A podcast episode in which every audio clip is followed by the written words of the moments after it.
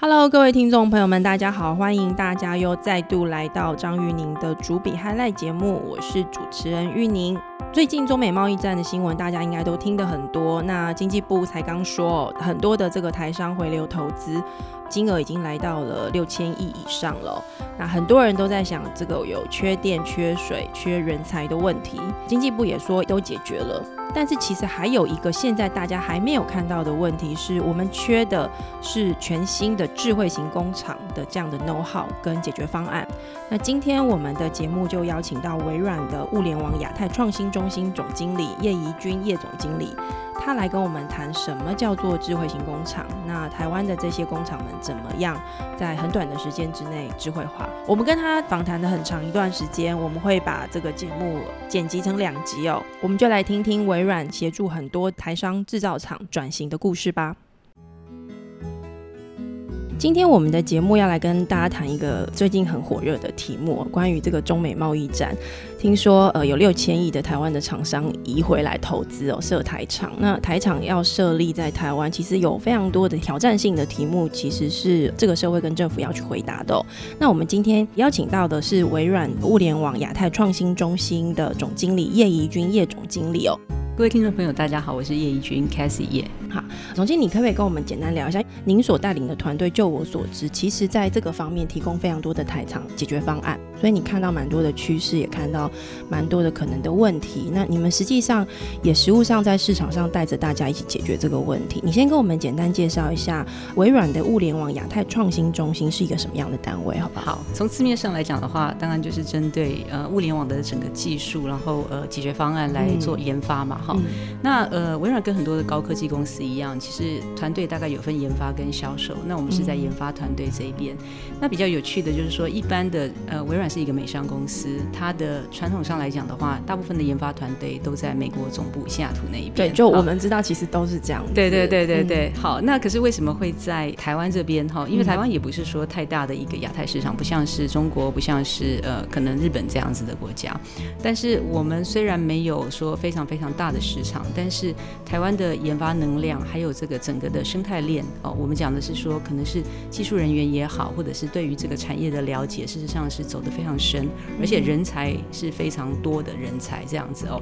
所以呃，在也是因为这样子的一个原因来说的话，台湾有一个战略因素，台湾有一个优势在，所以我们大概在二零一六就三年前开始去在台湾这边设立了一个亚太的物联网的研发中心。所以这个单位主要其实都是。技术研发人才，对您，您其实就是协助这个研发团队去找新的可能性，对，都是技术研发人才，但是呃。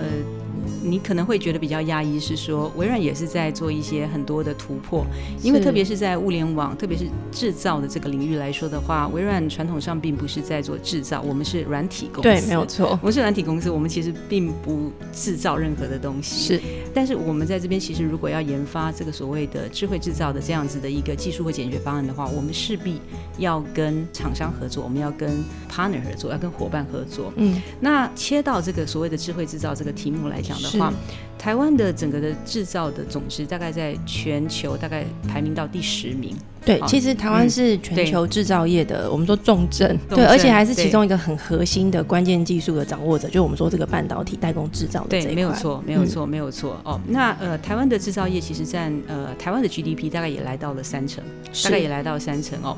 所以您刚才问我一个问题，说我们是不是大部分都研发？研发大家感觉就是说，哎，宅男宅女坐在办公室里面这边 coding 这样。对，这是我们对软体公司的对对对。可是以我自己本身跟我的蛮多的团队来讲的话，我们事实。上蛮花蛮多时间，其实到外面，然后大家觉得那好像是业务的行为，可是事实上，这是在研发里面一个非常重要的环节，就是说你必须要跟你的客户去了解他们要解决什么问题。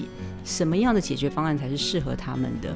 所以，因为这样的一个因素来讲的话，我们其实也在帮微软本身创造一种新的一种合作模式，我们叫做跨界的合作模式。这个在过去的微软，应该说二零一六年这个呃物联网亚太创新中心成立之前，还不是这样子一个工作模式。以前就是大家对微软公司觉得说，你就是在卖 Windows Office 吧。然后呃，其实我们以前很常就是说，哎，那个要改版了，Windows 八出来，Windows 十出来，要更新了，要更新了。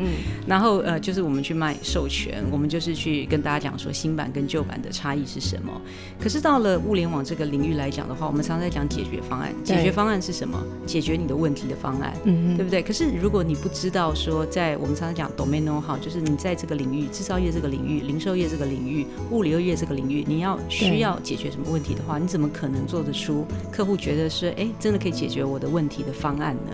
这是不是也是说，其实呃，微软是一个软体公司，可是软体这样的一个 know how，它慢慢的，它能够提供的解决的问题，慢慢的也跨界到对不同的行业里头嘛。对对对。但是因为它是一个刚开始，所以说呃，虽然创新中心的里面有非常多的这个软体 coding 的厉害的人才，可是当他不理解制造业的状况的时候，他其实不太知道他能做什么。是啊，你的团队过去这三年是花很多时间在跟制造业的业者合作，没有错。其实也边做边学了。你也知道，说我们其实大部分做 IT 的，大家都是在办公室里面，在理解这些呃数位世代的事情啊。可是你今天实际到制造业，你当真的下工厂，其实说穿了，微软没有几个人真的跑到工厂，真的知道工厂到底在发生什么事情哦。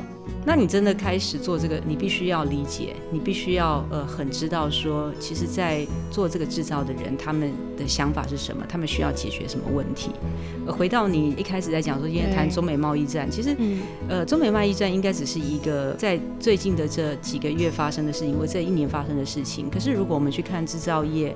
跟很多产业的变化，事实上老早就已经开始了，就是他们的这个所谓的智慧化转型这件事情。对对对，在各行各业都发生了。那当然制造业也是碰到这样的问题，比如说，其实，在呃中国那边的人工，其实它大幅的提升嘛，对不对？好，然后还有在很多地方，过去其实各地的政府都不太管这些，比如说污染啊，或者是这种呃绿能的事情。那这几年其实呃所谓的 green power 这个这个议题也起来了哦。对对，所以我必须要讲说。哎，这个贸易战，这个好像是最近才发生的事情。可是这个整个的产业的变化来说的话，已经是呃发生非常久了。所以，就你在前线实物上面看到的，台湾现在我们看到制造业所谓的回流，就我自己的经验也知道，就在其实两三年左右的时间，就是你一六年你们中心成立的那个时期哦，微软真的看的还蛮准的。那可不可以跟我们分享一两个或两三个都可以？就是说，你知道你看过台湾的制造业，他们在这种新厂的。建立跟建制的过程当中，对他们会提出来的问题，而且那些问题真的就是在在制造业这个领域，他们才会理解的这个问题。OK，好，我们的确啊，在这几年，我们其实接触了蛮多台湾自己本土的产业，我们常常在讲台商，也接触了蛮多国外的产业，国外也有一些全球的产业，所以这个可能或许可以给听众做一个交互的参考，这样子哦。嗯，那我就分成几个问题来看好了哈。第一个问题，事实上，在这几年大家普遍会碰到的人工缺乏的问题、缺工的问题。嗯，好，我们常常在讲台湾五缺，可是全世界事实上都有这个五缺的问题。哦，对，事实上过去你可能人工的取得比较便宜一点哦，所以为什么说在过去三十年台商大量的到西进、到大陆去、到中国去，原因其实也是因为人工便宜。可是如果我们去看说过去三十年大陆的人工是增加了。几十倍之多，好，或是几倍之多，哈，所以其实现在大陆的人工比较便宜，这个优势可能不那么明显，不是那么明显，可还是稍微便宜一些些，可是不是那么明显。那我们碰到很多客户，常常呃，比如说。今天大的节日过去了，我我举个例子好了，过年这个大节日或者暑假这个大节日哈，他们常常就会立即会碰到工人缺工的问题，就产线上没人可以做。对，因为其实呃大量的人回去以后，他会不会再回来那是一回事，他可能跳槽了，或者是他今天其实有什么其他的一些机会了这样子哦。那如果说你现在产线其实你还需要几呃可能一百万人的这样子一个人力的话，你光你缺个百分之十，好跑掉百分之十，你就已经受不了。那个影响会非常巨大。对对对，所以其实缺工的问题，它有两类，一个是当然就是说普遍在产线上的人力是不足的，好，所以也是因为这样子，为什么在这几年，特别是做一些精密制造，我讲的是说，比如说高科技产业，我们常常讲 PC、notebook、手机啊，这个是电子类产品的产业，是他们现在大量的开始去使用一些自动化制造的产品，比如说机器人、机器手背，降低对人工的需求，对工具机等等的，然后用 IOT、AI 这些技术，它不要再需要那么多的人在产线上。好，可是缺工的问题还引申到另外一个，就是所谓的世代交替。过去我们常常讲很多老师傅。对，老塞哈，老师傅很厉害，一看就知道说，哎，这个问题出在什么地方。他他很多的判断是感觉，对不对？对，很多的感觉判断。对对对，那很多工作，其实说现在举个例子来讲，台湾好，甲化车王国这样子，其实你很多东西都是呃，比如说喷那个颜色哦，比如说这个今天是什么雪花白啦，或者今天什么什么纯银啊什么之类的哦。其实喷色这个事情来讲的话，是很多依赖老师傅说，哎，用他的经验怎么样去喷，是喷的比较漂亮的。就是颜色的拿捏跟喷的方法。对对。可是你看哈，这老师傅会渐渐的老去这样子。那年轻人年轻一代起来以后，他有没有办法有十个老师傅？有没有办法找到十个年轻人，真的是跟这些老师傅学这些东西？而且他还需要时间累积，他需要时间，然后你可能也找不到人，因为现在年轻人可能他们宁愿去坐办公室做其他的，或者是做 YouTuber，他不见得会那么喜欢去做这些。蛮辛苦的事情，even 他的可能他的报酬也蛮好的，可是他们不见得会喜欢做这些事情。所以我讲的是说，一个是普遍，因为可能少子化嘛，哈，所以呃，其实人不够多了，工人不够多了。另外一个是这些技术的传承来讲的话，你不见得下一代的年轻人他会愿意来学这个。好，那所以呢，这个其实就会衍生到说，为什么我们在讲说，哎，现在的 IOT AI 的这个技术，哦，可以解决这个问题。一个是让它比较自动化。过去你在产线上，你需要有人三班去抄写，有没有？常常说，哎，今天抄写什么样的数字，然后抄到那个你的纸上面，然后再对到系统里面。嗯。可是现在人还要在做这个事情吗？你是不是可以让机器机台本身它就自动去吐资料出来，让你不用再去做抄写的事情？这个就是我们在讲所谓的智慧化产线的其中一个案例，其中一个最简单、最简单的 case。对。然后另外一个就是说我讲的是说老师傅传承这个事情，老师傅他脑袋里面他的经验跟他的 know how，这个东西有没有可能他把它累积下来？对，它变成是一个可以自动化，或至少可以比较容易的去让下一代或者是比较年轻的师傅。哦，他会去学起来的东西，甚至是说让教机器去做这个判断的这个事情。好，所以其实我们常常讲说，我觉得技术事实上是源自于人类的需求，人类需求就是人不够了，人不愿意学，是，那你就让机器代劳，你就让机器学，嗯哼，大概是这样。所以以你现在举这个例，就是说缺工，还有缺。好的技术工，这其实才是大部分的制造业工厂最头痛的问题。对对对。但是我自己有一些机会可以跟一些制造业的业者访谈哦。现在我我看起来他们大概就分几类，第一种就是工厂规模很大，五百个人以上的这种。他们这种回流，你说回流到台湾，又或者是到东南亚设厂，因为它的规模大，所以其实这种工厂它在智慧化的这个服务的转型上面，它比较不是预算的问题，对，它其实比较是它要采取什么样的解决方案的问题。对，这个我们等一下请这个总经理来跟我们聊一下。那另外一种是你刚刚讲的这个案例，我觉得比较相关的，它大概就是规模再小一点，可能五百人以下，或甚至两百人左右的这种工厂，它过去在中国的这个厂可能也。不是真的那么的自动化，可是他们都听过这个事情。那他现在转到不管我们今天说北越，或者是说回流到台湾，都在思考说，那我是不是应该要重新投资这个厂？那这对他们来说是一个很重要的一个机会，因为这个厂现在还不存在，因为它是平的嘛，还是一块空地这样子。所以如果他要投资，这个是最好的机会。可是他们，我在跟他们访谈的时候，我也感觉到一个嗯，普遍存在他们心中的疑虑，就是说。因为他们对于所谓的智慧化制造这个事情，它的投资规模不那么的清楚，所以他没有办法去概算说那到底是多还是少，他没有办法去预算说那我现在投了这么多钱下去，我的回收到底要怎么预算？那另外一个事情是说。我觉得在他们心中最大的疑虑啦，是他真的不知道机器能够帮他解决多少，因为人才能够做的这些问题。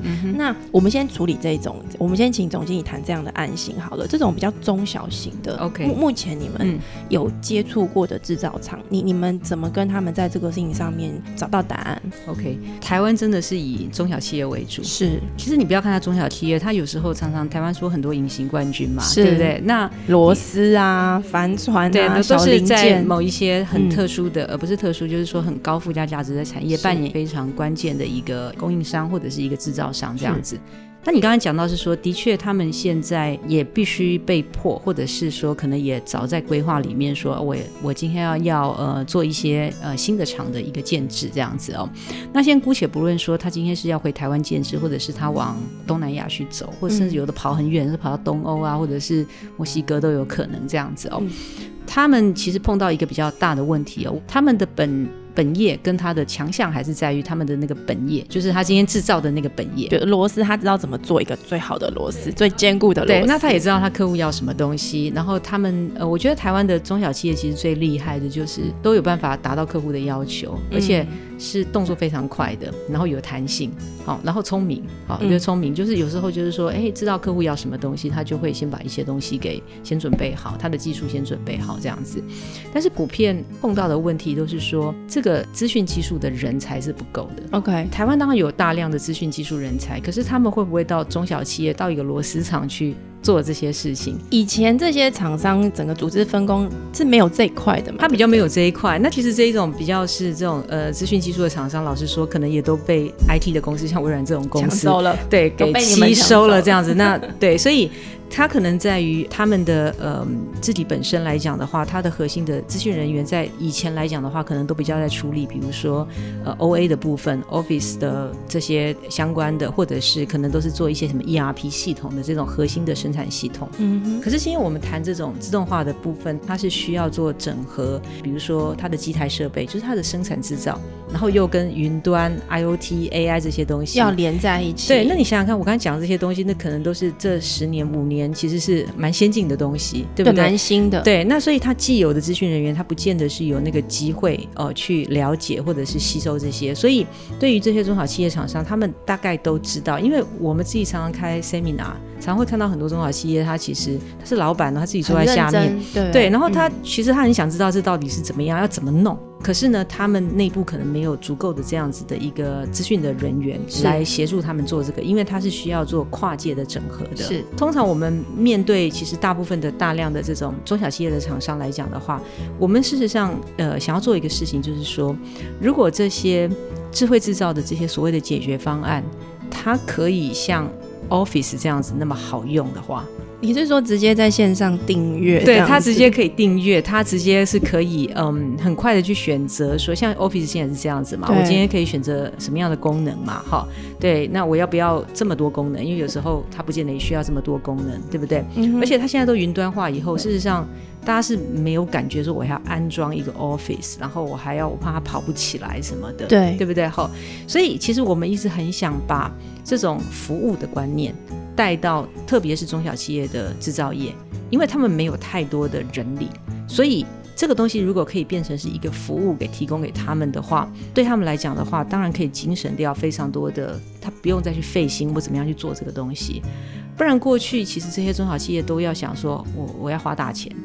对，这个是他们其实大部分最大的担忧。老实说，我觉得花大钱其实还只是其次，他很费心，因为他根本不知道要要冲这个一样，就是要怎么弄这个东西，因为这真的是一个很很烦的事情，很复杂的事情，就一团乱在眼前，也不知道该如何开始。对对对，然后你产线又不能停吗？你不可能说我今天为了做 IOT，我今天把产线停了嘛？对，对不对？好，所以其实这个的方式就是说，我们现在一直在跟很多的呃其他的 partner 可能合作伙伴，这个合作伙伴都是跨很多领域的，比如说有的是做工具。机，台湾现在很多做工具机的，它其实就是在工厂里面，其实在做这个自动化的事情。对，工具机跟嗯做这种，比如说 AI 怎么样用在这个检测良率什么这些的服务的解决方案。对，跟一些系统整合商，因为你还是需要系统人把这些东西凑在一起。我们现在在做的时候，我们有没有可能去打造出一个，比如说制造业的服务的这样子一个解决方案？这个已经成型了吗？有具体的产品了吗？对，这个我们其实现在正在做，而且其实。已经辅导蛮多的，呃，你可能想说中型的企业的厂商，比如说，呃，我像我们跟一些工业电脑的厂商，比如说研华啦，然后凌华啦、新汉啦，这都是台湾嘛，对，很大的电脑，对对对，工业电脑的，对对对。那他们其实因为在中间，其实扮演了一个串接，就是呃，下面的这个机台跟上面的这个云端服务跟这些后端系统的这样一个角色，是。所以我们去跟他合作，说，那我们有没有可能一起把这个东西变成一个服务？然后提供给中小企业。那我在过去其实也做过一个案，呃，好几个案例啦。有一个其实真的是，呃，它的规模不是太大的公司，那它主要是在做光学的检测。哦，它的光学检测其实很有意思哦，它是放在那个呃水质污染检测的，它是做那个水质污染检测的，它是提供这个检测的机器，呃的小小 sensor 这样子。然后用在什么地方？对，它卖给谁？它卖给谁？很有趣，它卖给余温。今天做什么的？做啊，比如说台湾不是中南部有一些养石斑的嘛？对，石斑啊、白虾啊这些东西，事实上都是对水质非常敏感的，而且很严格，他们那个要求很严。反正只要有一些污染的话，这些就死光光嘛，哦，对不对？所以就是你今天要很。对那个水质检测要非常非常的敏感，上面就是在卖这些呃这些所谓的光学检测的这些模组或者是感测器这样子的东西，所以它是一个这样的制造商，所以它做的好像是一个小东西，所以它并不是太大规模的一个一个厂商哈，但是呢，他们就是因为没有太大的规模，所以它的 IT 也不够多。好，所以呢，我们基本上就是把这个服务给做起来以后，那我们再协同一些可能系统整合商，哈，就是说，哎，那我到你那边，我一天就帮你把这些东西给装起来，装起来以后呢，你就上线了，你就看得到，你就看得到你现在产线的状况怎么样。这个我我真的第一次听到原来是这样子做，因为我以前听到的所有关于这种智慧制造工厂的案例，它都是刻字化的。嗯，对，它就是一家工厂，他就会想他的需求是什么，然后再找系统整合商 SI 厂商进来帮他一个一个兜，所以他一个厂建起来，包含这个所。所谓的智慧化转型，至少要两年到三年。哦，那这个这个受不了吧？很长的时间，所以那是为什么我我说我过去的这个采访经验，我跟一些这种制造业者谈，老板们会很犹豫，因为他也听过他同业的故事啊，然后他都觉得那个就是很花钱，然后做完又不知道可以干嘛这样子。可是你刚刚举这个例子，我确认一下，嗯，这个合作结构是说，嗯。I 厂商还其实还是要去现场帮这个产线做一些克制化的，比如说哦，你要在哪里放一些智慧化工厂的 sensor，这个还是克制化。对对对。可是它在分析软体上面有部分是可以用这种嗯嗯一般通用性的软体来工作的嘛？是是这个意思？对，呃，其实两两点哈，第一个是说通用性软体，因为其实要看什么东西，制造业差不多都有想法。好，我今天要看，比如说加动率，哈，今天我要看的良率，我要看这些东西。嗯，其实他们本来今天本来就可能自己有一些系统，无论这个系统是自动化系统或者是手动系统，但这个是本来就在，他们一定就有 KPI 这个东西，不然他们在做什么？他们做了呃几十年，其实一定有这些 KPI 的东西在管嘛。这个是公管的部分，就是生产管理的部分，一定有这个 KPI。嗯，只是要怎么样把这个 KPI 落实到你今天可以做数位化。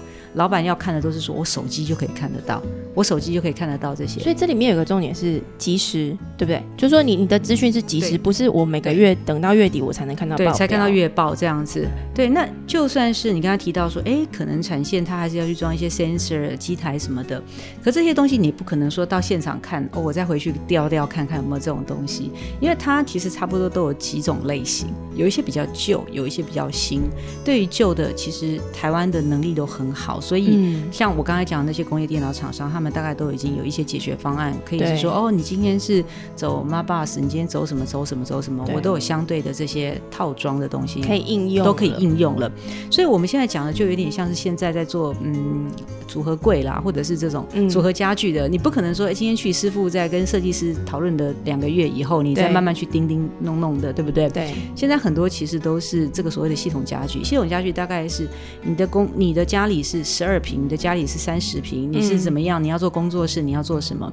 他们一定都有一些想法。嗯哼，其实我们在做这种嗯智慧制造，比较是已经是这个样子了，组合家具的，或者是这种组合柜的这种概念了。所以一些东西我们已之前都已经验证过，小的呃比较旧的系统大概怎么做，比较新统系统大概要怎么做。你现在要看的是基本的这种我们所谓的 dashboard，还是你要去？结合你的 ERP 系统，所以这些东西其实它进去以后就会比较快的，赶快把它组起来。也就是说，比如说 ERP、CRM 这种，它是固定的 component，固定的原本我们在做这种呃工厂管理监控的时候就会有的一些工具。对，但现在我们在做所谓的智慧化工厂，它里面有一个趋势的做法，其实也没有那么难，就是你刚刚一开始讲的，嘛，这都不是什么新东西，只是用新的方法对来用它们。对，你们其实是把它组合在一起，而且它在云端上。面。对对，所以其实我们这三年，你在讲说物联网中心在干嘛？就是我们其实一开始当然也不是知道那么多智慧制造的东西，对，所以我们一开始的确也是从嗯，好像是呃进去以后，我们再来看慢慢怎么解决。是，可是当你累积了够多的案例，你累积够多的经验以后，你就慢慢说，哎，有 A 套餐、B 套餐、C 套餐，然后什么样的是可以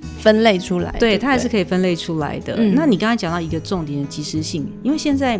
老实说，老板都很急。可是老板为什么很急？因为市场变化太快嘛。因为市场压着他。对，市场。然后现在大家又是，大家又是觉得说，又高度的个人化的时代。我就举鞋子好了。以前一个一双 Nike 的鞋子，可能就是这个 model 出来以后，他就卖个一年干嘛的。现在动不动要有新的新的 model，然后你的织布又要怎么变化？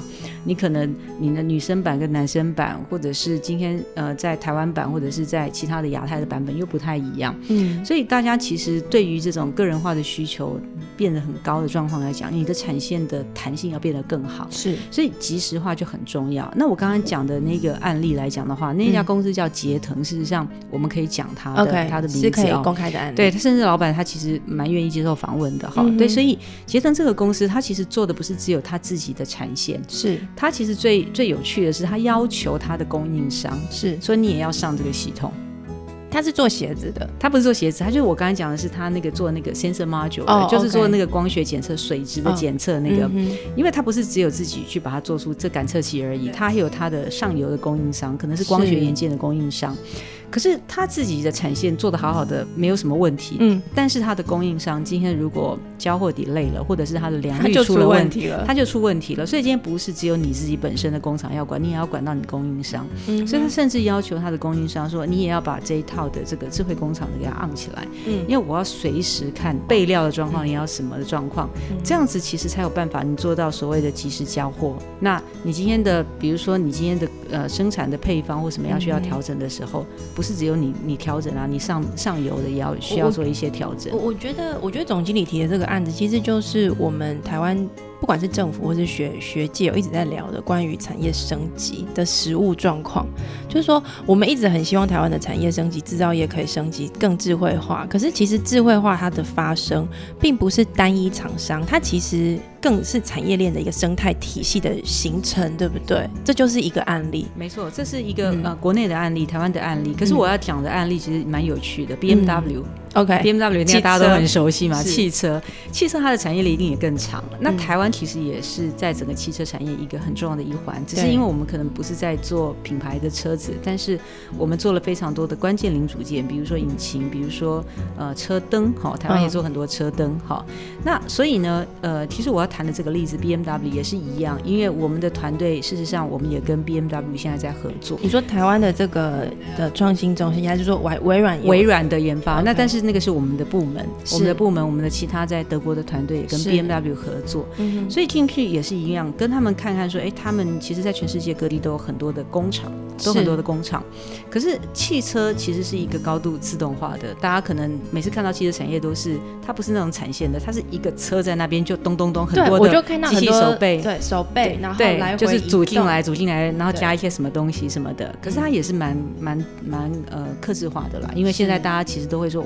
现在大家有没有发现，说你订一个车，嗯，你可能要有时候要三个月的交期，为什么？你感觉你在买跑车嘛？你不见得你在买跑车，你只是说，因为我今天需要红色座椅，我今天什么东西我要加什么什么的，所以其实现在因为消费者越来越需求越来越高，对，所以也它也迫使这些制造业，它开始要提供比较高度的制呃克制化，所以这些克制化在哪边发生？当然在工厂发生，对不对？